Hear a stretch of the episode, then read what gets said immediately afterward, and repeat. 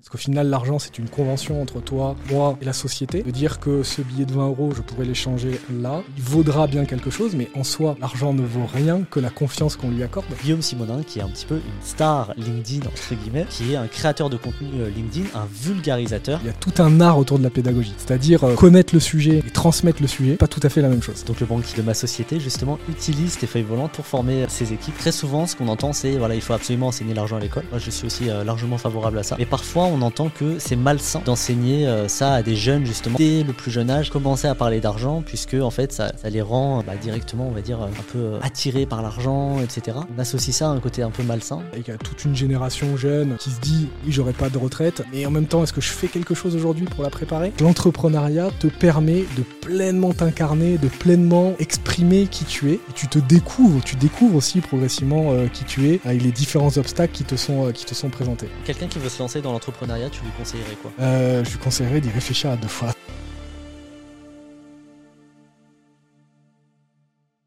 Bonjour à tous, bienvenue dans ce nouvel épisode de Finfluence. Aujourd'hui, j'accueille Guillaume Simonin. Donc, Guillaume Simonin, qui est un petit peu une star LinkedIn, entre guillemets, et euh, qui est un créateur de contenu euh, LinkedIn, un vulgarisateur, euh, et qui nous euh, partage régulièrement des feuilles volantes, qui a d'ailleurs euh, importé en fait le, le principe, enfin créé ce principe de feuilles volantes euh, sur LinkedIn avec vraiment cette vulgarisation de, euh, bah, de tout ce qui est finance personnelle, investissement et tous les grands sujets qui, entourent ça. Merci Guillaume vraiment euh, d'être là aujourd'hui. Est-ce que tu pourrais peut-être te présenter à ceux qui ne te connaissent pas encore? Yes, bien sûr. Merci déjà de m'accueillir dans ce podcast. Ravi d'être là. Écoute, Guillaume Simonin, ancien conseiller en investissement. Effectivement, comme tu l'as dit, je suis assez présent sur LinkedIn, un petit peu sur Twitter.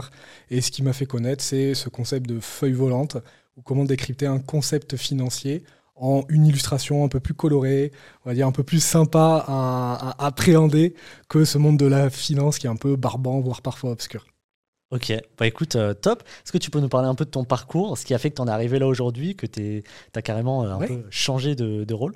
Ouais, ben moi mon parcours c'est euh, pas du tout du monde de la finance initialement, parce que je suis un ancien ingénieur qui a travaillé dans le, dans le pétrole pendant, pendant quelques années. J'ai entrepris, j'ai commencé à entreprendre euh, en 2014, j'ai fait beaucoup de projets, euh, certains qui ont marché, d'autres qui ont un peu moins marché, euh, qui sont même des vrais échecs, et ça fait partie de la vie d'un entrepreneur. Et j'ai lancé en 2017 un cabinet de conseil en investissement, donc c'est là que j'ai fait mes premiers pas dans le monde de, la finance. Et euh, donc je me suis développé euh, par bouche à oreille euh, dans, euh, un métier que je ne connaissais pas, sur lequel je me suis formé. Euh, J'investissais déjà depuis, euh, depuis quelques temps. Euh, J'avais une expérience, on va dire, que peut avoir n'importe quel particulier en France avec la, finance, avec le peu d'éducation financière qu'on nous donne. Donc je suis allé le chercher. Et c'est vrai que c'est ce métier qui m'a permis d'avoir euh, un cadre, qui m'a permis vraiment de, me former, d'approfondir euh, et de découvrir surtout que bah, c'était un monde qui était assez profond et qu'il y avait pas mal d'informations à emmagasiner, à digérer pour ensuite pouvoir en- vraiment en faire quelque chose et avoir une compréhension fine. Euh, donc j'ai et, tu sais que je crois que la, la meilleure manière de se former, c'est aussi d'enseigner aux autres. Et au final, dans ce cabinet, c'est ce que je faisais. Euh, J'avais une approche très éducative où euh, je donnais pas mal d'informations, où je commençais à gribouiller sur, sur des feuilles, de manière pas aussi professionnelle que je le fais aujourd'hui. Mais, mais voilà, c'était une feuille volante pour le coup, gribouillée, un peu en mode brouillon. Mais je me rendais compte que les gens arrivaient à capter un cheminement de pensée à partir du moment où il était écrit. Euh, et, voilà, hein, voilà, ça c'était le cabinet que j'ai lancé. Et, euh, et il y a un an, j'ai décidé de le céder pour lancer Regionize et tacler ce sujet de l'éducation financière en France avec ces feuilles volantes, même si au départ, j'avais pas l'idée des feuilles volantes. C'était plus une, conviction qu'il fallait rendre accessible cette connaissance financière. Bah, C'est génial, justement. Ok. Et donc, en fait, tu es passé finalement de conseiller à euh, un vulgarisateur qui est plutôt dans l'éducation, je dirais. Euh, cette transition, elle est, enfin, c'est vraiment deux rôles différents. Qu'est-ce que quelle est ta vision justement par rapport à ça? Est-ce que pour toi, par exemple, un particulier qui n'y connaît rien doit plutôt se diriger vers un conseiller ou plutôt vers euh, quelqu'un qui est dans, dans de l'éducation financière pure? Mais moi, je crois que l'un n'est pas indissociable de l'autre. Euh, et je pense qu'on aurait tort de les opposer. Parce qu'en fait, l'éducation en soi, c'est de- de- d'appréhender une forme de connaissance pour ensuite pouvoir agir. Mais on n'est pas nécessairement autonome pour pouvoir agir. On peut le devenir en se formant, en s'éduquant et en le souhaitant vraiment, mais on peut aussi s'éduquer pour prendre conscience qu'on a besoin de se faire accompagner. Donc pour moi, c'est pas soit tu te formes et tu fais tout tout seul, Euh, soit tu te fais accompagner et tu comprends rien et tu fais absolument confiance. Je pense qu'il y a un entre-deux qui n'est pas nécessairement bien taclé aujourd'hui, mais qui est de se dire bah non, j'ai les bases, je comprends le fonctionnement global, ce n'est pas mon expertise et je ne souhaite pas aller plus loin dans cette expertise-là. En revanche, quand je vais parler avec mon interlocuteur, quand je vais parler avec mon conseiller, je vais comprendre. Je vais comprendre ce qu'il me dit, euh, je vais pouvoir peut-être le challenger si j'ai des questions à approfondir. Je vais peut-être euh, lui parler de frais parce que j'ai compris que c'était un sujet. bref, on peut parler de plein de sujets, mais on pilote notre barque. Donc moi, ce que je prône, c'est un peu ça. C'est de se dire, n'abandonne pas la responsabilité de tes finances et les laisse pas à un autre. Comme on peut les laisser à son banquier quand on ne s'en occupe pas, à son conseiller ou autre. Mais c'est plutôt récupère le pouvoir sur ton argent, agis, et ça n'empêche pas de te faire accompagner sur ces sujets-là mais par contre, tu te feras accompagner de manière consciente et tu auras choisi de te faire accompagner sur ces sujets. Ok. Et pour toi, justement, le, les conseillers aujourd'hui, est-ce qu'ils ont des, un niveau de connaissance qui est euh, satisfaisant, qui est, sur lequel vraiment on peut s'appuyer? Mais je, je pense qu'il y a tout. C'est, euh, euh, il y, a, des conseillers qui sont très pointus, il y en a peut-être d'autres qui sont un peu moins pointus. Je pense qu'on trouve tout un spectre dans n'importe quelle profession d'ailleurs, pas que sur le conseil en investissement. Euh, donc oui, on peut trouver des, conseillers qui vont être très commerciaux et qui vont aller chercher une, qui vont plutôt aller chercher une commission que d'accompagner le projet de l'investisseur.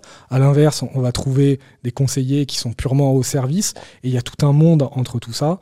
Euh, moi, ce que je crois, c'est que d'une manière générale, le conseiller en gestion de patrimoine il est quand même éduqué, il est quand même formé, il a des habilitations qui disent quand même qu'il a un certain niveau de, de, connaissance, il n'empêche qu'il doit continuer à se former. Il doit, parce que le monde de la finance, il évolue, il est complexe. Euh, il y a énormément d'enveloppes, il y a énormément de produits, il y a énormément d'instruments financiers. Ça change, ça bouge. C'est une industrie qui est aussi euh, vivante, de la réglementation, mais aussi de la macroéconomique. Donc euh, il faut, il y a beaucoup, beaucoup de compétences quand même sur lesquelles il faut s'éclairer.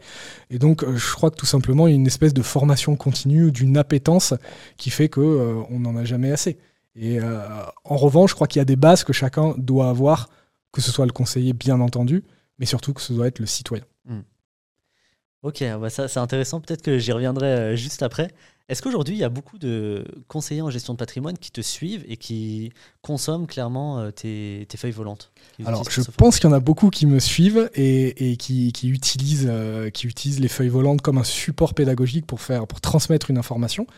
Parce que je crois qu'il y, y, a tout un art autour de la pédagogie. C'est-à-dire connaître le sujet et transmettre le sujet, c'est pas tout à fait la même chose. On peut parfaitement maîtriser un sujet, être un expert du sujet, mais être un très mauvais pédagogue et un très mauvais enseignant. Et donc, il y a quelque chose à trouver. Je pense que ceux qui peuvent avoir ce talent-là, humblement, je pense que j'ai un talent sur euh, la pédagogie, euh, ben, puissent mettre au service ce genre de support pour faciliter le discours et faciliter la compréhension en fait, de, de, de l'individu final. Mais oui, mais justement, je t'en parlais en off, mais c'était quand même intéressant. Mon banquier euh, donc le banquier de, ma société, justement, utilise tes feuilles volantes. Il m'en parlait euh, l'autre jour quand j'étais allé le voir. Utilise tes feuilles volantes pour former euh, ses équipes. Et ça, je trouve que c'est. J'ai eu, beaucoup d'échos. Je, je, suis très, je suis très content. Sachez qu'il va y avoir une offre dédiée pour ces banquiers. Belle transition. c'est conseillé. ok, bon, bah, très bien. Et du côté des particuliers, Qu'est-ce que tu penses du niveau global du français moyen aujourd'hui en termes d'éducation financière? Donc, euh, d'après les dernières études, euh, en France, on est, aussi, on est dans la moyenne de l'OCDE en termes d'éducation financière. Donc, je ne sais pas s'il faut s'en satisfaire, mais on n'est pas à la traîne ou à la ramasse, comme, euh, comme on peut le dire. Il y a bien sûr plein de choses, à, plein de choses à, poursuivre et à structurer de manière à ce que chacun s'éduque et peut-être dès le plus jeune âge. Peut-être qu'un jour on verra des cours d'éducation financière à l'école, je le souhaite en tout cas. Mais aujourd'hui, il y a euh, effectivement euh, encore beaucoup de travail à faire. Pour moi, le marché de l'éducation financière est un marché naissant. Ça fait des années qu'on en entend parler, mais aujourd'hui, je crois qu'il y a toute une génération, entre 20 et 40 ans, qui a des attentes par rapport à ça et qui a envie de comprendre, de s'éclairer et de, de, toucher un peu ces mécanismes de l'argent. Qu'est-ce que ça veut dire l'inflation qui monte? Pourquoi on augmente les taux d'intérêt? Pourquoi les taux d'intérêt ils ont autant d'impact sur euh, tout ce qui nous concerne concrètement aujourd'hui, sur nos investissements. Euh, mais, mais c'est vrai qu'on ne connaît pas le fonctionnement de l'argent. On ne sait pas comment il est créé, on ne sait pas euh, comment il irrigue toute notre économie. donc il y a des vrais sujets sur lesquels aujourd'hui qui, interrogent parce qu'ils sont vécus. concrètement, on parle des retraites, on parle de l'inflation, c'est quand même les sujets un peu d'actualité. Eh ben, on peut quand même s'interroger, et on a le droit de s'interroger sur pourquoi l'inflation court, pourquoi on est obligé d'augmenter les taux, pourquoi ça freine autant euh, l'économie, pourquoi ça a un impact sur mes différents livrets, sur mon crédit immobilier, sur le prix de l'immobilier. Tout ça, c'est le fonctionnement de l'argent qu'il faut appréhender de manière à comprendre pour pouvoir agir. Puis il y a tout l'aspect aussi psychologique, euh, avec un, argent tabou. Heureusement, comme tu dis, de moins en moins. C'est vrai qu'on est moins dans une caricature qu'on a pu l'être euh, il y a quelque temps. Mais avec l'argent qui crée euh, du stress, avec l'argent qui est, euh, entre guillemets, soit il brûle les mains, soit on a envie de le garder euh, précieusement avec des milliers, enfin des, allez, des dizaines, voire centaines de biais cognitifs dont on pourrait parler pendant mmh. des heures. Et justement, cette éducation-là, pour toi, est-ce qu'elle permettrait d'être, disons, moins, moins sensible à la psychologie autour de l'argent? Ou est-ce qu'il faut aussi éduquer sur la, toute la, tout l'aspect psychologique? Pour moi, l'un va avec l'autre. Quand on parle de, je pense que quand on parle d'éducation financière, il y a nécessairement ce, il y a nécessairement ce sujet de psychologie par rapport à l'argent, même s'il me paraît large et un peu, euh, peut-être un peu fourre-tout, mais euh, je pense que déjà, si on comprenait le mécanisme de l'argent et si on remettait l'argent à sa juste place, comme un outil à notre service, comme une technologie, parce qu'au final, l'argent, c'est une convention entre toi, moi et la société, de dire que ce billet de 20 euros, je pourrais l'échanger là, il vaudra bien quelque chose, mais en soi, l'argent ne vaut rien que la confiance qu'on lui accorde. Mm. Euh, donc déjà, si on pouvait comprendre en fait ce qu'était, euh, ce qu'est l'argent, qui est un peu le sang de notre économie, on comprendrait qu'on a intérêt à ce qu'il circule, parce que c'est le sang de notre économie. Plus il circule, mieux c'est, mieux c'est pour tout le monde. Euh, et donc, quand on va les thésauriser, c'est le terme qu'on utilise en économie, quand on va les stocker, ben, il va croupir. Donc si on les stocke sur nos livrets, si on les stocke sur nos, comptes bancaires, bon, la banque s'en occupe pour nous, euh, donc elle, circule quand même, mais, mais euh, c'est un peu ça cette énergie, c'est aussi de dire se l'approprier, récupérer ce pouvoir sur quelque chose qui nous appartient, c'est permettre de servir nos projets futurs, mais c'est aussi permettre de l'aligner avec nos convictions et d'aller irriguer ce qu'on a envie de voir fleurir dans le monde. Ok. Et justement, cette éducation financière, toi, tu contribues euh, énormément euh, sur LinkedIn, l'éducation des particuliers. Tu parlais tout à l'heure d'être favorable à l'enseignement de l'argent, en tout cas du, fonctionnement de, des grands sujets de l'argent à l'école. Pour toi, à partir de quel âge euh, ce serait bien qu'on enseigne l'argent et quel sujet exactement Comment tu aborderais ça, par exemple, à l'école? Mmh.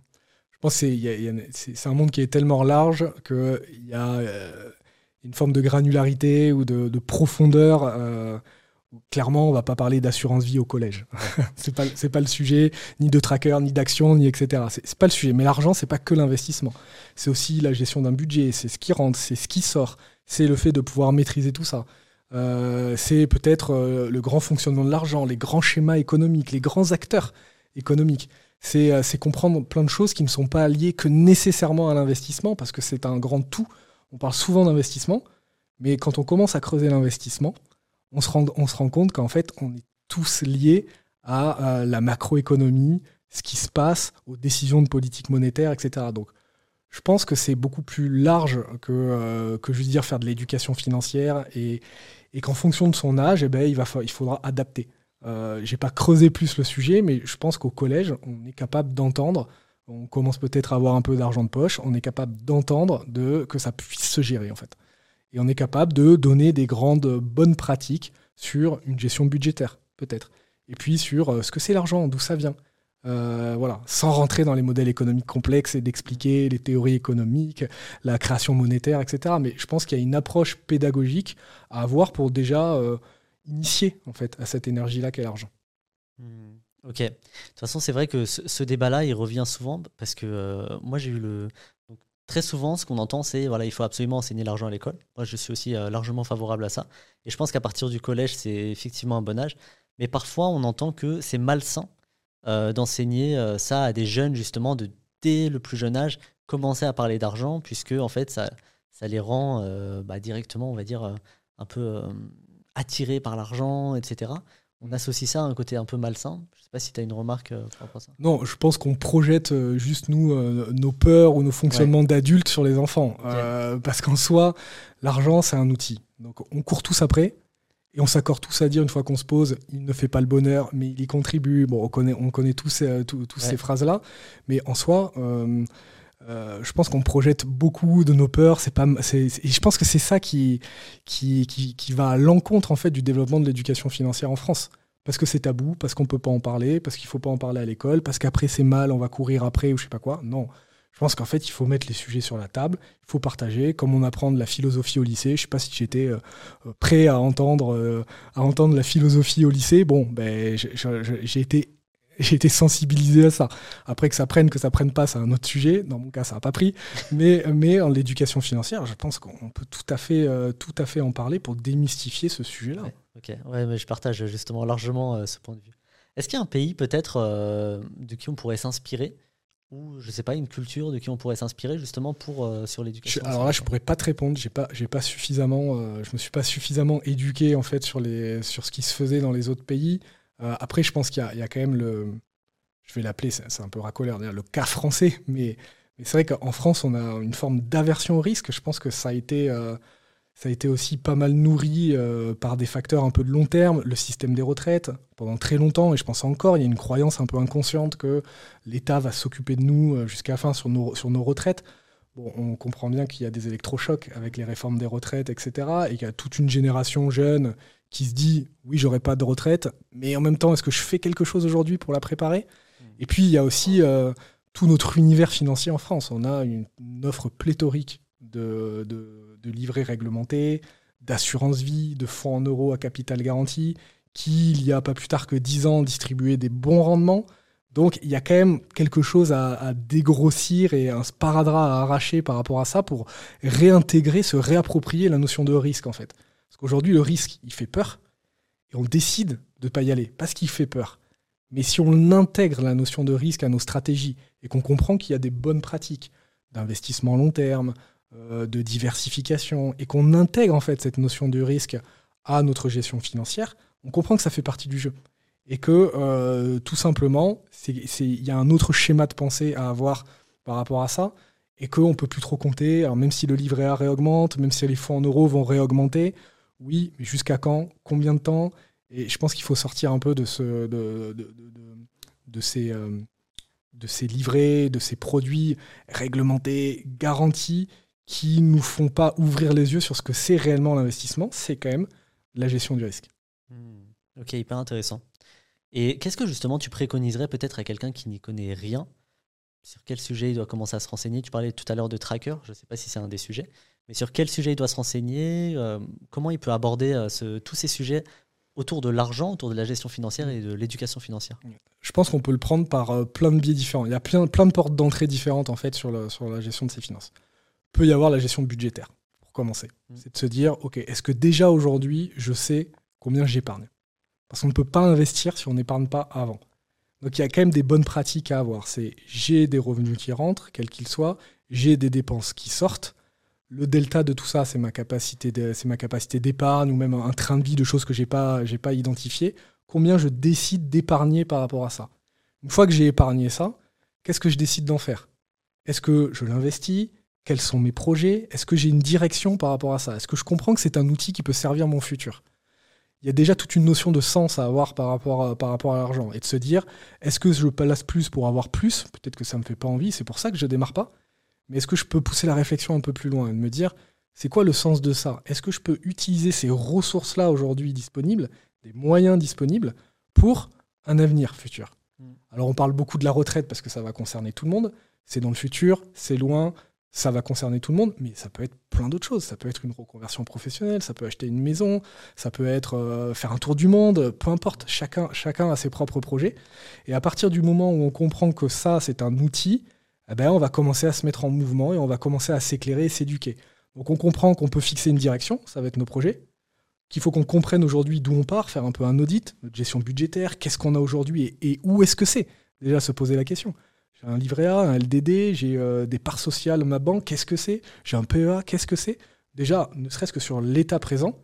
Et ensuite, c'est tout simplement de se dire, là, je veux aller là-bas, là, je suis ici, comment je fais pour tracer mon itinéraire?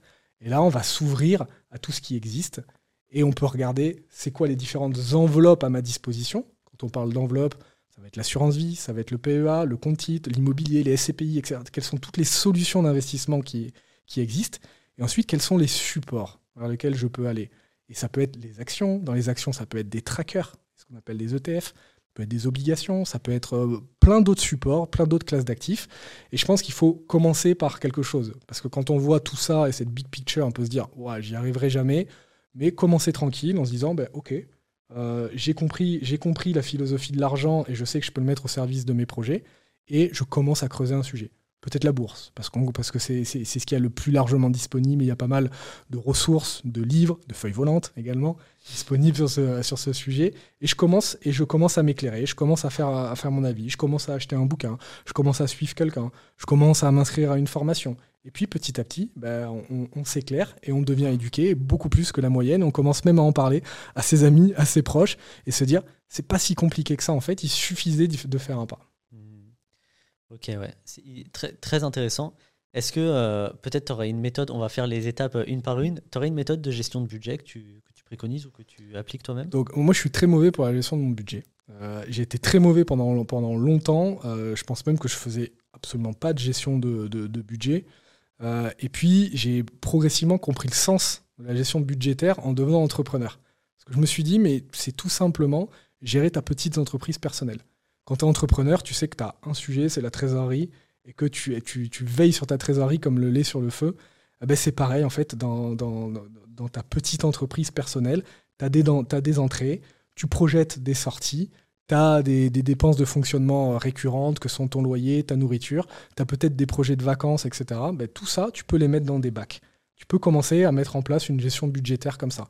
Après, il y a des méthodes et des bonnes pratiques euh, connues. Euh, qui sont largement accessibles sur Internet. On appelle la méthode 50-30-20. Euh, donc c'est 50% euh, de besoins euh, incompressibles, c'est notre loyer, etc. Ça va être 30% de dépenses un peu plus plaisir et ça va être 20% d'épargne. c'est bien si on arrive à aller chercher 20% d'épargne. Le, taux d'épargne français, le taux moyen d'épargne français, il est autour de 15% quand même. Il faut le savoir qu'en France, on épargne environ 15% de nos revenus. donc voilà, c'est, je pense à la gestion budgétaire, il y a plein d'outils pour faciliter tout ça, connecter tous ces comptes. Parce que quand on est multibancarisé, c'est pas nécessairement très simple de suivre tout ça. Mais voilà, il existe aujourd'hui des outils qui permettent de suivre ça. Ne serait-ce que d'y porter une attention particulière une fois par mois, c'est déjà préparer sa gestion budgétaire. Euh, déjà de ne pas le subir et de dire ah voilà ce qui s'est passé, euh, voilà combien j'ai dépensé en, agrégé, euh, en nourriture, en restaurant, etc. C'est déjà se mettre dans une forme de gestion budgétaire et peut-être après plus loin prévoir et faire des, une espèce de prévisionnel, mais c'est pas, il faut pas rendre la chose euh, compliquée, extrêmement structurée. Certains vont le faire parce que ils sont bâtis comme ça. D'autres ont juste besoin d'avoir les grandes masses pour pouvoir gérer tout ça. Hmm. Mais tu sais, c'est hyper intéressant ce que tu dis sur euh, la gestion de individuelle qui se rapproche fortement de la gestion en entreprise, parce que c'est exactement le constat. En plus light, hein. en, plus light, heureusement, parce que c'est exactement le constat que j'avais fait euh, moi-même, et pareil pour la gestion de mon entreprise. Parce qu'en fait, c'est ça, tu as des revenus, puis à la fin, en gros, voilà, tu as des dépenses, etc. Et euh, tu as ton, en gros tes bénéfices nets, ce qui est ton reste à vivre, on va dire l'équivalent de reste à vivre. De ces bénéfices nets, bah, tu fais euh, des choses, libre à toi d'investir, euh, de, les utiliser en loisir ou quoi. Bon, même si c'est en entreprise, c'est un peu plus compliqué que ça. et tu as aussi des actifs, des passifs, des actifs nets. Et donc, en fait, tout ça, c'est. En fait, c'est une fois que tu maîtrises ça, je trouve que tu, que tu as cette vision-là, même pour ton entreprise, si tu es entrepreneur ou quoi, mm. c'est plus facile à gérer et plus facile à comprendre en fait. Et que c'est pas, voilà, pas si compliqué. Mais euh, ok, bah, super intéressant. Et au niveau des, euh, de l'investissement, j'ai pas mal de questions pour toi. Euh, il y a pas mal de feuilles volantes que tu as faites qui sont vraiment très bien faites. ça, je, je, tenais franchement à te le dire parce qu'elles sont synthétiques et précises. Et donc ça, c'est très rare en fait. Très souvent dans la synthèse, on en perd beaucoup trop de détails, ce qui n'est pas le cas en l'occurrence. Dans l'investissement, est-ce que tu préconises plutôt une gestion passive ou une gestion active? Et qu'est-ce que tu appliques euh, toi-même? Alors, euh, moi, je préconise plus une gestion passive de cœur. C'est-à-dire que l'essentiel, en fait, doit être passif pour l'investisseur particulier, pour la majorité des investisseurs, avec une gestion en tracker, en ETF, hein, donc ces instruments financiers qui permettent tout simplement de suivre un marché, de suivre, de suivre un indice. Je crois que c'est que la majorité euh, de la population devrait, devrait appliquer ça, parce que c'est simple, ça demande quelques minutes par mois et on capte l'essentiel de la performance du marché. Et en plus de ça, et en plus de ça euh, les études montrent qu'on fait mieux que 95% euh, euh, des, gestionnaires actifs en utilisant cette, cette méthode de gestion-là. Donc pour le cœur, je trouve que c'est intéressant de se positionner, de se positionner là-dessus. Et c'est quelque chose qui fonctionne et qui a fonctionné sur les 30 dernières années et qui, je l'espère, va continuer de fonctionner, même si la fameuse phrase les performances passées ne présagent pas des performances futures. Après, je pense que la nature humaine aussi, il y a une notion de pari, de gambling, euh, et, et, que on se dit tout le temps, tiens, je pourrais battre le marché, ou tiens, j'ai une conviction là-dessus, ou tiens, j'aime bien cette action. Donc, sur un cœur de, un cœur de portefeuille plutôt passif. Sur le satellite, euh, donc peut-être sur 10, 15%, 20%, chacun mettra la limite où il le souhaite. Peut-être, pourquoi pas, être un peu plus actif, aller chercher des, choses un petit peu coup de cœur euh, et, qui permettent euh, voilà, de se sentir impliqué en fait dans, quelque chose. Euh, moi, je le fais aussi à titre personnel sur une petite partie de mon portefeuille, d'avoir plus des titres plutôt de small caps justement, donc des, petites et moyennes entreprises cotées là-dessus. Euh, et là, je parle plus spécifiquement de la gestion en bourse, hein, parce que la gestion d'un patrimoine, c'est pas que la bourse. Mm. Il y a l'immobilier, il y a toutes les autres classes d'actifs, il y a le non-coté, etc. Donc il y a toutes des bonnes pratiques à avoir euh, autour de ça. Mais la bourse fait effectivement partie euh, de la plupart des patrimoines et, une bonne partie avec tout ce qu'elle permet à offrir, à la fois le rendement et la liquidité. Donc, donc sur la partie bourse, plutôt cœur de gestion passive et un petit peu en satellite de gestion active. Mm. Ok. Et une question, euh, d'ailleurs, je ne l'ai jamais posée cette question. Euh, les ETF, euh, donc voilà, c'est des performances qui sont géniales. On sait qu'il y a des fonds aujourd'hui, des fonds actifs qui battent des fonds actifs, voilà, imaginons ne serait-ce qu'en France, qui battent le marché, en tout cas qui ont battu le marché depuis des années. Pour quelle raison ne pas choisir ces fonds actifs-là plutôt qu'un ETF, par exemple? Parce qu'on ne sait pas s'ils vont le faire dans le futur. c'est la première réponse. Euh, sur le long terme, la dernière étude Spiva qui est faite par Standard Poor's montre que entre 90 et 95% des fonds actifs ne battent pas le marché sur le long terme à un horizon de plus de 15 ans. Mm. Donc ça veut dire qu'il faut qu'on fasse un travail pour viser juste sur les 5 à 10% de fonds actifs qui battent le, le marché. Maintenant, c'est un pari de se dire est-ce que ces fonds qui, depuis 15 ans, battent le marché, vont réussir encore pendant 15 ans à battre le marché? Moi, je fais le choix de la probabilité et de me dire que je vais plutôt aller sur les ETF, où c'est moins chargé en frais, effectivement, même si les autres peuvent, euh, battre le marché. Et il y, a, quelque chose autour de la simplicité aussi sur l'ETF, parce qu'on investit dans des indices, et donc on comprend dans quoi on investit. À partir du moment où on a compris que ça suit un indice, qu'un indice c'était un panier d'actions représentatif de quelque chose, d'un secteur, euh, d'une zone géographique, d'un marché, à partir de là, on, sent, peut construire des allocations d'actifs un peu sympas en fonction de notre lecture euh, macroéconomique. Et je trouve que c'est plus simple, plus simple et plus clair et plus transparent d'utiliser les, d'utiliser les trackers euh, sur ce sujet-là. Et on devient un mini gestionnaire d'actifs euh, nous-mêmes en faisant tout ça et depuis chez choix en, cinq minutes par mois. Je pense qu'il y a une forme de, aussi de, de fierté de tacler ces sujets-là et de dire ok je voilà j'investis quoi. J'investis vraiment je taxe ce sujet je comprends ce que je fais j'ai les conséquences de ce que je fais je suis responsable de mon argent j'ai repris le pouvoir dessus. Et voilà je trouve qu'il y, y a, quelque chose de, vraiment intéressant à pouvoir gérer ça. Et pourquoi pas sur une autre partie ça veut pas dire qu'il faut pas le faire d'aller sur les gestionnaires actifs tout est affaire de conviction. Moi, je crois que chacun est libre, en fait, et que personne ne détient la vérité. La vérité d'aujourd'hui, peut-être pas la vérité de demain. Peut-être que ça va complètement s'inverser dans des conditions de marché qui vont, euh, qui vont bouger. Là, c'est vrai que les, les, les, taux qui, les taux qui explosent, c'est quand même des conditions de marché qui font qu'on est en transition d'un modèle à bateau vers un modèle à, à, plus haut taux. Qu'est-ce que ça veut dire? Est-ce que les gestionnaires actifs vont pas sortir leur épingle du jeu? Je le sais pas, mais on le saura saura que plus tard.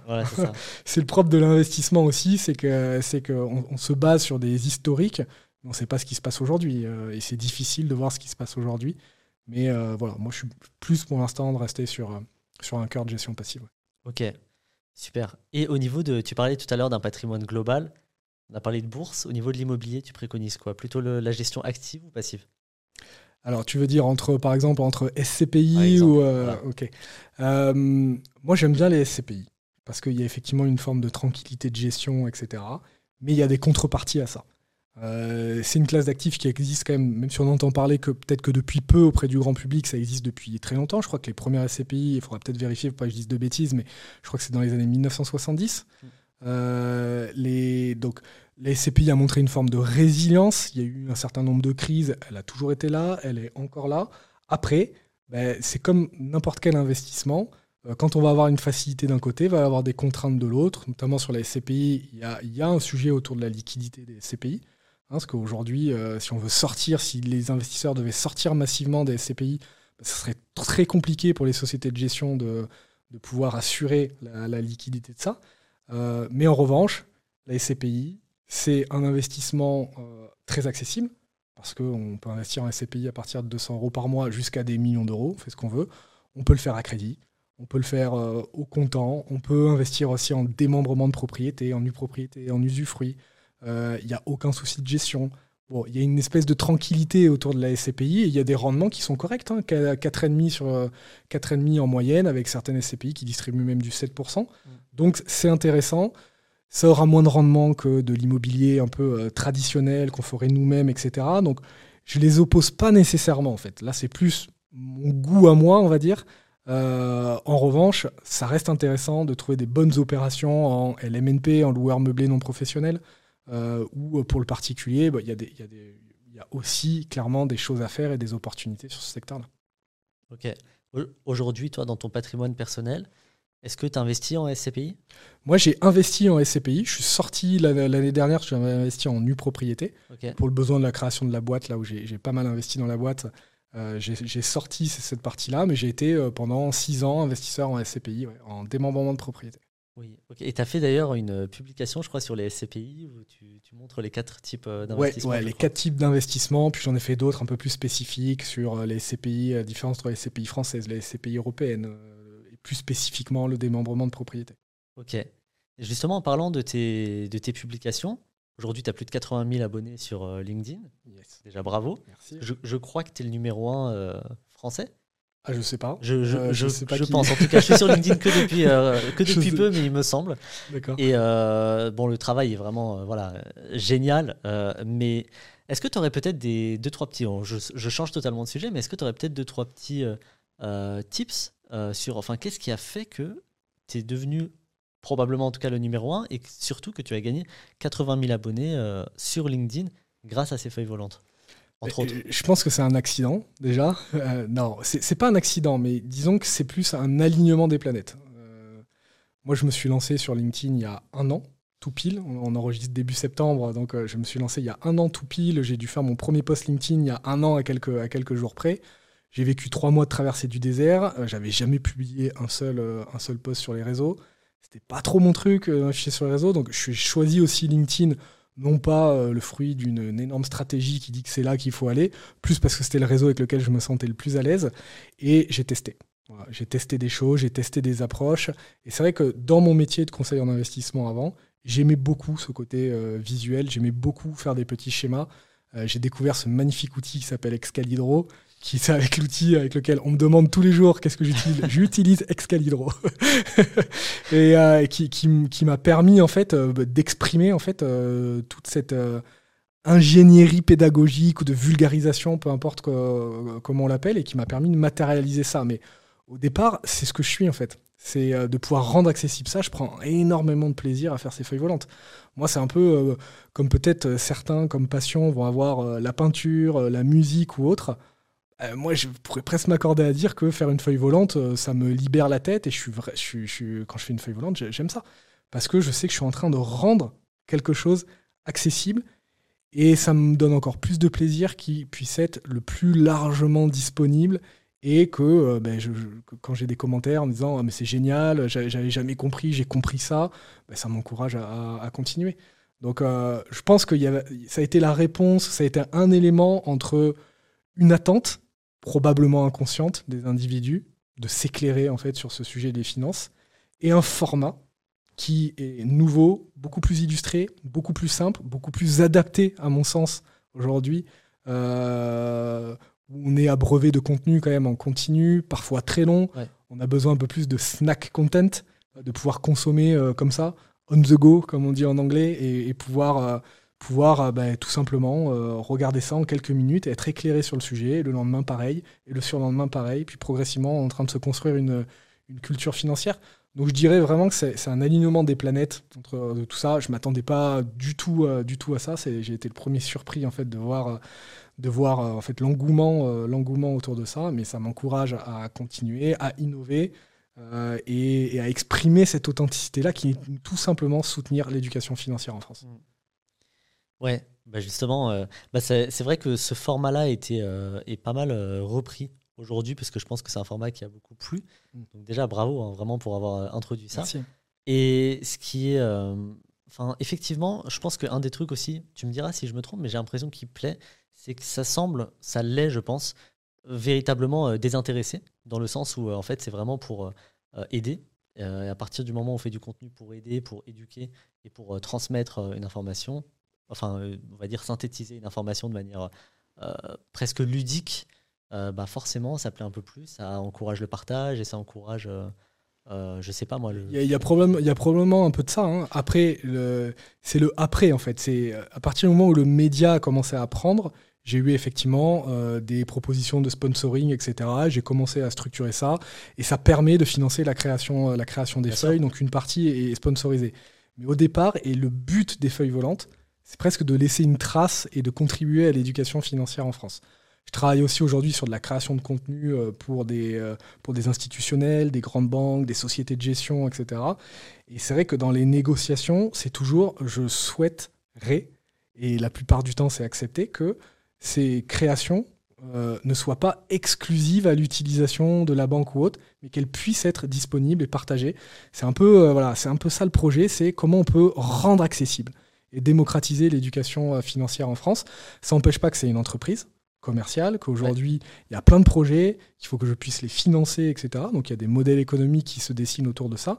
Mais la direction initiale, c'est comment on peut soutenir, et c'est vraiment la mission de la boîte, comment on peut soutenir l'éducation financière en France et comment on peut fédérer une communauté de citoyens financièrement éclairés qui taclent ce sujet et fait des choix conscients au sujet de ses finances. Est-ce qu'on peut s'attendre à un livre de.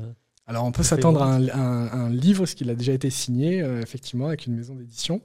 Euh, ce ne sera pas avant euh, septembre de l'année prochaine. Ok. Mais on travaille dessus. On travaille dessus. Ok, super. Et dernière question en rapport avec la création de contenu. Est-ce que LinkedIn, aujourd'hui, c'était plus ou moins un accident, entre guillemets, c'était par confort à la base, mmh. mais aujourd'hui, bon voilà, c'est devenu vraiment ton réseau de, de prédilection, avec Twitter aussi un petit peu. Est-ce que euh, LinkedIn, c'est un réseau social que tu conseilles à ceux peut-être qui veulent se lancer dans la création de contenu ou pas? Ouais, si, mais je le, conseille parce que moi, pour, moi, c'est vraiment une place, euh, une place qui permet ça avec une approche euh, plus professionnelle. Je pense que sur LinkedIn, même si c'est pas toujours le cas, on s'attend à avoir du contenu éducatif, professionnel, on s'attend, euh, moi je m'attends de LinkedIn à ça. Je me connecte à LinkedIn au départ. Euh, avant, j'ai été un consommateur transparent de LinkedIn qui n'interagissait jamais, mais qui voyait un certain nombre de posts, qui s'éclairait sur des sujets comme ça, un peu, un peu comme dans une énergie de veille en fait. Au niveau euh, d'une manière générale de la finfluence, et d'ailleurs toi avec 80 000 abonnés, est-ce que tu considères avoir une responsabilité vis-à-vis des informations que tu, que hmm. tu transmets? Oui, je, pense qu'il y a un vrai cadre éthique euh, aujourd'hui à avoir sur l'éducation financière. Euh, parce qu'on peut voir de tout. Euh, et, qu'il y, a des fois, c'est pas bon du tout. Et y a, il y a un rôle à partir du moment où tu es présent, tu es suivi et que tu as une audience, je pense que tu as une responsabilité. Il y a une responsabilité par rapport à ça. Et sur l'éducation financière, c'est un vrai sujet parce que justement, l'éducation financière en France, elle n'est pas terrible, elle est un peu faible. Donc si on utilise l'influence comme un outil pour peut-être vendre des produits qui ne sont pas adaptés aux individus, c'est pas bon. On redérive dans des approches marketing qui sont, qui sont à mon sens, pas bonnes. L'éducation financière doit permettre à chacun de s'éclairer et faire des choix conscients. Pour moi, l'éducation financière, c'est rendre le pouvoir à l'individu. C'est lui donner les clés de connaissances qui lui permettent tout simplement de prendre des décisions qui sont alignées avec ses intérêts, aligné avec ses projets, aligné avec ses convictions. Tout ce qui est en dehors de ça, pour moi, c'est pas de l'éducation financière, c'est du marketing ou c'est de la vente. Euh, euh, et, on peut imaginer qu'il y a un biais.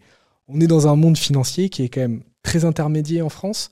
Il y a une forme de méfiance, particulièrement des jeunes, des jeunes générations sur ces, sur ces sujets-là, euh, où je pense qu'il faut mettre beaucoup plus de transparence dans, dans tout ça et je sais que l'éducation financière permet ça, parce que quelqu'un d'éduqué, on peut pas lui vendre n'importe quoi. Tout simplement parce qu'il est éclairé. Il sait comment ça fonctionne. Euh, il sait où est-ce qu'il faut regarder. Et en général, ce qu'il y a quand même des documents réglementaires. Hein. donc, euh, une fois qu'on sait lire les documents réglementaires, on peut aller vite fait voir où est-ce que où est-ce qu'il y a des points qui pourraient être bloquants. Euh, mais l'éducation financière, elle est essentielle pour ça. Il y a un vrai cadre éthique à, avoir. Par contre, est-ce qu'il faut légiférer autour de ça Sûrement. Euh, est-ce qu'ils sont en train de le faire Sûrement, euh, mais, euh, je pense que, et moi je m'y plierai avec, plaisir parce que je pense que c'est important en fait de, tout simplement être, calé, aligné et le faire au bénéfice de, des citoyens et de l'individu. Hmm. Oui, de toute façon, c'est quelque chose qu'on encourage largement, le fait que ce soit légiféré, puisque si c'est fait de manière intelligente et pour l'instant c'est en bonne voie, puisque euh, en fait c'est euh, pour le, bien de tous entre guillemets. Pour le bien de tous, oui. Même pour nous, euh, en tout cas même pour les créateurs, disons qui sont qui ont vraiment une démarche qui soit de, de transmettre l'éducation financière, il y aurait aussi moins de méfiance vis-à-vis d'eux. Même si bon, d'une manière générale, je, je, trouve que les gens sont de sont de moins en moins méfiants quand même. Enfin, au niveau des jeunes en tout cas, qui sont quand même de moins en moins méfiants puisque au bout d'un, enfin, ça commence quand même à se faire à à se faire euh, connaître assez facilement, on va dire. Enfin, on peut distinguer assez facilement aujourd'hui quelqu'un qui est là vraiment pour servir ses propres intérêts de quelqu'un qui est là pour partager et évidemment euh, qui a une entreprise. Oui, je pense que, que, la majorité peuvent discerner, euh, discerner ça, mais peut-être qu'une partie n'arrive pas à discerner et c'est là où ça peut être problématique et il faut faire attention. Il faut faire attention. Il y a des arnaques partout et ça s'arrêtera pas demain, je pense. Même, donc il, il, faut être vigilant et c'est pour ça que pour moi l'éducation est clé parce que tu te laisses plus happer par ça quand tu es éduqué sur ces sujets. Ok. Guillaume Simonin, dans 10 ans, où est-ce qu'il est, Alors, Je ne sais pas où je serai dans un an, donc dans 10 ans, non, dans, dans 10 ans, je ne sais pas. Je, j'en sais rien. Euh, je ne suis pas euh, à me dire je vis au jour le jour. Euh, en revanche, je vois tout ce qui s'est passé pendant un an. Il y a, il y a un an, j'imaginais pas du tout être là aujourd'hui. Je remercie la vie pour ce qu'elle m'a offert sur cette dernière année. Euh, plein de choses à structurer, plein d'idées, plein de projets. Euh, donc, je suis incapable de dire dans 10 ans où j'en serai. Euh, et si on m'avait posé la question il y a 10 ans, j'aurais absolument pas répondu que je serais ici avec toi. donc voilà, je ne je, je, m'attarde pas sur, cette, cet exercice-là. dans un an, en tout cas, on va déjà tâcher d'y arriver on devrait avoir une nouvelle marque pour moi, euh, de nouveaux projets, de nouvelles offres, de nouveaux, euh, de, nouveaux produits qui sont lancés, toujours autour de l'éducation financière et euh, auprès de différentes cibles, notamment des conseillers en investissement et tous ces intermédiaires financiers pour leur proposer en fait d'utiliser les feuilles volantes comme support pédagogique. Bah super, hein, c'est déjà de beaux projets en, très peu de temps. Mm. Et peut-être que dans un an, finalement, tu seras encore plus loin, ou en tout cas sur d'autres projets. Peut-être, l'avenir nous le dira. ok, bon bah super. Euh, pour un, particulier qui veut vraiment se constituer un patrimoine, est-ce que tu lui préconiserais plutôt de se lancer par exemple dans de l'immobilier ou plutôt de la bourse? Mais euh, Pour moi, c'est toujours pareil, c'est pas euh, indissociable. Ce C'est pas l'un ou l'autre, à mon sens. C'est déjà deux classes d'actifs différentes. la bourse, c'est plutôt, on va plutôt y investir avec ce qu'on a de disponible pour nous. Donc c'est soit, euh, soit une, capacité d'épargne mensuelle, soit un stock déjà existant qu'on a pu accumuler par le passé. L'immobilier, euh, pour se constituer un patrimoine en immobilier, il y a ce qu'on appelle l'effet de levier du crédit. Donc on va plutôt utiliser en priorité la capacité, euh, capacité d'endettement. pour moi, c'est deux mécanismes qui sont un peu différents, qui ne vont pas nécessairement mobiliser la même chose. Donc c'est pas du tout débile de le faire en, parallèle et de développer ces, de développer ces deux leviers-là. Euh, après, sur l'immobilier, on va être soumis à des contraintes, la capacité d'emprunt. Euh, voilà. Donc, déjà, euh, là-dessus, il y a cette partie-là à étudier. Mais pour moi, l'un n'est pas du tout indissociable de l'autre. Et c'est d'ailleurs, pour moi, les deux jambes sur lesquelles il faut avancer pour développer son patrimoine. Il y a l'immobilier et il y a la bourse, le placement financier dans, sa généralité. Et pour avoir un patrimoine qui soit équilibré et structuré, on avance sur ces deux jambes-là. Et qu'est-ce que tu penses des placements exotiques? Comme les cryptos Alors les cryptos, oui, on pourrait l'inclure dedans. Je Euh, je sais pas, le vin, l'art oh, Pour moi, tout ce qui est placement exotique, Crypto, je dis volontairement crypto. Moi, j'ai une forte conviction sur, sur, sur, les cryptos. Donc, moi, je l'ai intégré dans mon patrimoine. Je le considère de moins en moins comme exotique. mais pour tout ce qui est le reste, le, le vin, les montres, etc., c'est intéressant. Pour moi, c'est un peu des investissements passion. Euh, c'est intéressant, mais sur une petite partie de son patrimoine. On ne va pas mettre 50% dans une montre de son patrimoine ou dans du vin, à moins qu'on ait une très forte conviction. Encore une fois, il y a des gens qui ont des fortes convictions dans quelque chose. Bon, ben, c'est leur conviction. Euh, personne dit qu'ils ont raison ou tort. C'est juste que c'est leur conviction. Après, pour quelqu'un qui n'y connaît rien à finance et qui se pose des questions, je pense qu'avant d'aller sur des placements exotiques, il y a d'abord les bases à construire aller visiter la bourse, aller visiter l'immobilier, aller éventuellement visiter le non-coté, tout ce qu'on appelle le private equity, capital investissement. Bon, déjà, il y a déjà pas mal de choses à faire euh, là-dessus pour après aller chercher de la diversification et des investissements un peu plus euh, exotiques au plaisir. Ok. Une question que je voulais te poser aussi euh, tout à l'heure, j'ai complètement oublié. Est-ce que tu aurais peut-être un, un, petit truc à nous, à nous divulguer sur les coulisses des conseillers en gestion de patrimoine Quelque chose, soit qui, qui te plaisait euh, beaucoup ou qui te plaisait pas du tout hmm. quelque chose euh, Moi, j'ai été conseiller en gestion de patrimoine au conseil non indépendant. Donc ça veut dire quoi déjà? C'est 95% de la population des conseillers. Euh, ça veut dire que le modèle économique du conseiller, il se rémunère par rétrocession, c'est-à-dire sur les produits vendus. j'ai fait ça pendant 5 ans et je ne pouvais pas ignorer qu'à un moment, je sentais qu'il pouvait y avoir un biais entre l'intérêt du cabinet et l'intérêt du, euh, du client. C'est d'ailleurs en partie pour ça, pas que pour ça, que, que, j'ai décidé d'arrêter. Et il existe aussi le conseil euh, euh, indépendant, au sens de la réglementation, où là, il n'y a pas de rétrocession sur les produits, c'est uniquement, uniquement des honoraires. moi, je ne dis pas que c'est bien ou que c'est mal, en fait. Je pense qu'aujourd'hui, les, les, deux sont nécessaires et que peut-être il y a une transition qui, qui est en train de s'opérer euh, en train de s'opérer là-dessus. Mais je crois surtout qu'aujourd'hui, les, particuliers ont besoin d'éducation financière.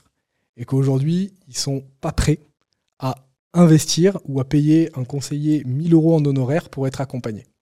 Donc, le système a trouvé une parade qui est de dire on va prendre des rétrocessions euh, de frais, donc on va charger les différents fonds et les différentes solutions, qui vont payer les conseillers, qui vont pouvoir faire leur travail pour la valeur qu'ils apportent. Donc, moi, je pense qu'il euh, y a quelque chose à travailler autour de ça. C'est-à-dire qu'on est peut-être sur deux extrêmes et qu'il y a quelque chose à trouver au milieu, euh, au milieu de tout ça pour amener peut-être plus de clarté, plus de transparence et d'avoir une espèce de mix entre ce conseil qu'on appelle indépendant et ce conseil euh, non indépendant. Pour moi, le conseil en gestion de patrimoine, il a, il a un, il a un vrai rôle à jouer en fait. Il y a, c'est une vraie courroie de transmission entre un monde financier très obscur et l'individu qui n'est pas éclairé. Donc pour moi, il a un vrai rôle à jouer d'éducation financière. C'est presque euh, son principal rôle en fait. Il est, il est là et il est le mieux placé pour ça. Parce qu'un conseiller en gestion de, patrimoine, bah, il va avoir une relation directe avec les individus. Il va les voir physiquement, il va les parler, il va les avoir dans le temps, il peut répondre aux questions. Donc pour moi, c'est, il faut aussi euh, redorer le blason à ce, métier de conseiller en gestion de patrimoine. Euh, parce qu'on peut très vite y mettre une étiquette de vendeur ou de commercial ou de requin. Parce que certains le sont, mais pas tous. Il y en a beaucoup qui le font avec énormément d'éthique pour aider les autres. Et donc, il y a quelque chose à trouver, à réinventer, à innover autour de ce métier-là pour lui redonner sa juste place. Alors, je ne vais pas aller jusqu'à les vénérer, mais plutôt à lui donner sa place qui est un acteur majeur de l'éducation financière euh, en France. Peut-être que ça se joue au niveau des consciences, peut-être que ça se joue aussi au niveau du système, bon, peut-être que ça se joue dans un fourre-tout de tout ça, mais il y a quelque chose à, réinventer. Tu aurais des pistes, peut-être? Aucune. non, je, en fait, je, pense qu'on avance vers ça, tranquillement, mais que ce n'est pas quelque chose qui se fait du jour au lendemain. Euh, le monde de la distribution de produits financiers euh, aujourd'hui, c'est extrêmement intermédiaire. Euh, c'est comme ça. 95% des conseillers en gestion de patrimoine sont non indépendants. C'est comme ça. C'est le système qui est comme ça. C'est pas le conseiller en gestion de patrimoine qui est pas bien et celui qui est indépendant, il est bien. C'est pas ça. C'est euh, juste un système qui est en train d'évoluer. Et pour moi, il va évoluer par le bas parce qu'il va être contraint d'évoluer. Parce que les gens vont s'éclairer, parce que les gens vont comprendre, parce que les gens vont poser des questions et qu'il y a des choses qu'ils ne voudront plus et des choses qu'ils voudront. le système va s'adapter, le marché va s'adapter pour répondre euh, aux nouveaux besoins qui sont en train d'émerger.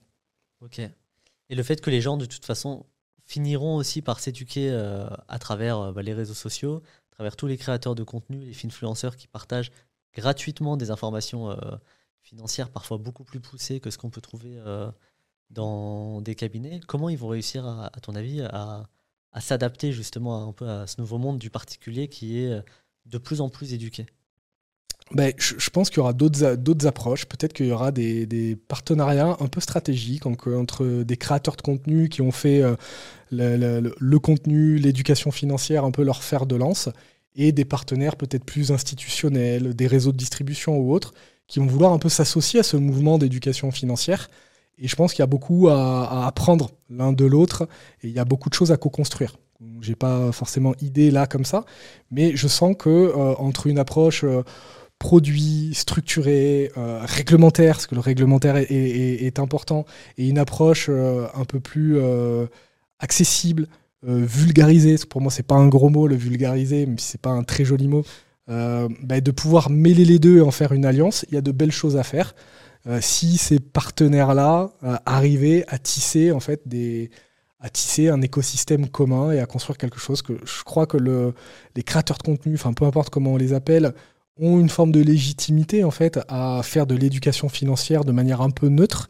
Euh, là où on n'attend pas nécessairement euh, les distributeurs de produits qui euh, vont faire de l'éducation financière, puisqu'ils peuvent en faire, ils en font, mais il y a une méfiance en se disant oui, il me fait de l'éducation financière parce qu'il y a le produit, parce qu'il y a ci, parce qu'il y a ça. Donc aller chercher une forme de neutralité et de, pureté et de, de l'associer au produit parce que on peut s'éduquer financièrement, mais à un moment, il faut passer à l'action. Donc, euh, quand on passe à l'action, il y a nécessairement euh, l'ouverture euh, d'enveloppe, l'ouverture de compte, la souscription de produits, etc. Donc, il faut trouver le juste milieu de ça. Et je pense qu'il y a une population aujourd'hui, d'ailleurs de plus en plus jeune, qui se pose ces questions, qui a envie de s'éduquer, s'éclairer, mais il y a un moment, ils ont besoin de passer à l'action. Il y a un moment, il y a besoin, il y a besoin d'y aller et ils ont besoin d'avoir les, meilleurs partenaires pour ça. Hmm. Ok. Ok, ok, ouais, c'est hyper intéressant. Effectivement, euh, il y a de plus en plus de jeunes qui investissent. Euh, tu t'en parlais tout à l'heure euh, à cause parfois de la retraite ou en tout cas des, projets. Ou disons une, un détachement de, de l'État en fait hein, pour se constituer sa propre richesse, etc. Il y avait une statistique qui est sortie, je sais plus, il y a quelques mois de l'AMF là-dessus en fait qui comparait de 2018 à 2022 quand même c'est quand même vachement récent. L'évolution euh, des 18-25 ans, c'était assez incroyable. En fait, ça avait triplé. Et donc ça, c'est assez incroyable. Et en fait, tu en as de plus en plus. Donc parfois, c'est encouragé bah, par euh, les, euh, les néo-courtiers hein, qui permettent mmh. vraiment de l'investissement très facile, carrément gamifié. Donc ça peut être une bonne comme une mauvaise chose. C'est toujours, de toute façon, c'est toujours où est-ce qu'on place le curseur au niveau de. Oui, c'est les différentes phases d'une même pièce en fait. Voilà, tu as un côté, tu as l'autre. Voilà, c'est exactement ça. Et, euh, mais il y a aussi euh, justement cette volonté, le détachement de l'État. Il y a aussi, euh, comme la plupart du temps, quand on est jeune, on a envie, on a cette vision en plus qui est un peu promue sur les réseaux de la retraite à 30 ans, de l'entrepreneuriat, etc. Tu sais, qui va te rendre mm. multimillionnaire à, Dubaï. Bon, je caricature volontairement. Toi qui es aujourd'hui entrepreneur, qu'est-ce que tu. qui, a été, as été salarié aussi dans, dans le pétrole? Oui. Qu'est-ce que tu, quelle est ta vision de l'entrepreneuriat par rapport à ce qu'on nous vend, une vision honnête euh, par rapport à, au salariat ou quoi, ou peu importe? Ouais, bah c'est dur déjà, première chose. Euh, la fameuse phrase euh, on ne naît pas entrepreneur, on le devient, c'est clairement, c'est clairement ça. L'entrepreneuriat, en fait, c'est en fait, c'est exigeant. et je pense qu'il faut avoir une certaine force morale en fait pour traverser les obstacles qui vont se présenter et en même temps, c'est euh, un moyen de pouvoir pleinement exprimer qui tu es. C'est-à-dire que quand tu es salarié, on te donne un rôle, on te donne une fonction dans une organisation parfois grande, parfois très très grande, et on te demande de t'exprimer au mieux et de réaliser des tâches en lien avec ça. Dans l'entrepreneuriat, moi, c'est presque, on, tu as la possibilité d'exprimer une vision. Tu as la possibilité en fait d'exprimer une vision du monde et de structurer cette vision-là en lançant des produits, en lançant des offres, en créant du contenu, en étant présent, etc. Et je trouve que c'est magique.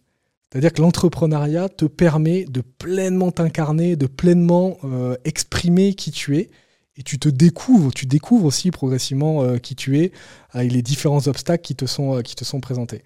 Moi, l'entrepreneuriat en un an, devenir riche, etc., je l'ai pas vécu, moi, je peux, pas le pro, je peux, pas le, peux pas le promouvoir. Euh, moi, j'ai plutôt échoué, plus que réussi. Donc c'est aussi ça, c'est on entend beaucoup parler des succès, on n'entend pas trop parler des échecs. alors que dès qu'on creuse un peu et qu'on regarde des entrepreneurs à succès, il y a eu des moments de galère. Hein. J'ai eu des moments de galère. J'ai encore parfois des moments de galère. Euh, voilà, c'est ça, en fait, c'est ça, être entrepreneur, c'est de pouvoir accueillir les bas pour pouvoir rebondir et toujours aller chercher un peu plus haut. Mais c'est accueillir le fait que c'est pas toujours haut, exponentiel, etc. C'est volatile. C'est euh, parfois c'est compliqué, parfois il faut descendre au sous-sol ou descendre au fond de la piscine pour pouvoir prendre appui, pour pouvoir remonter. Ça demande une forme de rigueur, ça demande une forme de discipline, ça demande une forme de discernement. Bref, c'est des valeurs qu'on apprend aussi. Hein. C'est pour ça que je dis on est entrepreneur. Euh, moi, je suis plus du tout le même que quand j'ai commencé à entreprendre en 2014. Euh, clairement, j'ai appris énormément de choses. Il y a plein de choses que je referai pas, que j'ai fait par le passé, que je referai plus. Mais c'est aussi le coût de l'apprentissage. Euh, certains, certains vont apprendre dans, les écoles, euh, certains vont apprendre sur le terrain. Et voilà, enfin, moi j'ai énormément appris sur le terrain en me plantant. Et je crois que d'ailleurs c'est, aussi comme ça que j'ai appris l'investissement. C'est aussi parce que j'ai, perdu de l'argent avec, euh, avec des investissements par le passé, parce que je faisais un peu n'importe quoi, que j'ai voulu m'éclairer, m'éduquer et avoir une approche un peu plus structurée. Ok, ok, ok, très intéressant. C'est une vision nuancée, on va dire, de l'entrepreneuriat. Il y a du bon, du moins bon. Euh, quelqu'un qui veut se lancer dans l'entrepreneuriat, tu lui conseillerais quoi? Euh, je lui conseillerais d'y réfléchir à deux fois. Non, c'est pas vrai. Je, non, je, lui dirais vas-y, parce qu'en fait, il y a plein de choses à découvrir. Plus de choses à découvrir sur toi que tu puisses l'imaginer. Donc, c'est déjà, euh, pour moi, il n'y a pas mieux en termes de travail, de développement personnel que de se lancer dans l'entrepreneuriat. et quoi qu'il arrive, si tu fais un pas, il y a probablement un autre pas. Peut-être que le premier pas n'est pas le bon, mais il te permet juste de te mettre en mouvement pour aller chercher autre chose. C'est comme un chemin. Il faut vraiment l'imaginer comme un chemin. Et euh, très souvent, quand on se lance, on se dit je veux arriver là. On a déjà notre point d'arrivée, quoi. Mais ça se passe pas comme ça. Ça se passe rarement comme ça. Par contre, on avance sur le chemin. Et au détour du chemin, eh ben, on n'a plus la même vision, on n'a plus le même paysage. Et finalement, on décide de prendre un autre chemin qu'on n'avait pas vu, mais on l'aurait jamais vu si on n'avait pas avancé là-dessus. Donc, pour moi, à mon sens, c'est pour tous ceux qui le sentent, parce qu'il n'y a pas nécessairement besoin d'être entrepreneur. Tout le monde n'a pas la vocation de devenir entrepreneur. Euh, il y en a plein qui, sont parfaitement épanouis en tant que salariés et, qui le restent. Y a, je ne suis, pas dans je suis pas dans le truc en disant euh, salarié c'est mal et entrepreneur c'est bien. Pour moi, en fait, il faut tout, euh, il faut tout pour faire un monde. Moi, j'ai ça en moi depuis tout le temps. ça vibre, ça crépite. Je peux je peux pas ne pas l'écouter. si je devais me ranger demain, ça me ferait souffrir. Donc je réentreprendrai parce que je pense que j'ai ça. J'ai ça, j'ai ce, ce, feu en fait. Ok. Et euh, dernière question, quelqu'un qui veut investir, qu'est-ce que tu lui conseillerais? Premier conseil. Quelqu'un qui veut investir là aujourd'hui, s'éduquer. C'est le premier conseil que je lui dirais, c'est n'investis dans quelque chose que tu comprends uniquement. C'est n'investis pas dans quelque chose que tu comprends pas juste parce que tu as vu quelqu'un qui, qui l'a fait, parce que tu sais que tu sais que tu peux avoir confiance en ce gars. Ok, tu peux avoir confiance en ce gars, mais essaie de comprendre pourquoi il, investit comme ça. Parce qu'une solution euh, adaptée à l'un n'est pas nécessairement adaptée à l'autre. Donc, éduque-toi, forme-toi, fais-toi ton propre avis, fais-toi ton propre opinion, fais-toi accompagner, mais challenge, challenge, pose des questions. Et tant que tu n'as pas compris, tu ne dis pas oui. C'est la seule chose que je dirais. Ok. Bah écoute, merci beaucoup Guillaume. Dernière chose, est-ce que, où est-ce qu'on peut te retrouver? On en parlait tout à l'heure. Alors on peut me retrouver sur LinkedIn, euh, Guillaume Simonin. On peut me trouver sur Twitter également et, euh, et, dans ma newsletter. Mais voilà, si vous êtes connecté sur LinkedIn, vous me trouverez avec ma newsletter. Bon bah super. Encore merci en tout cas, c'était très merci. sympa. Merci de m'avoir reçu. Salut.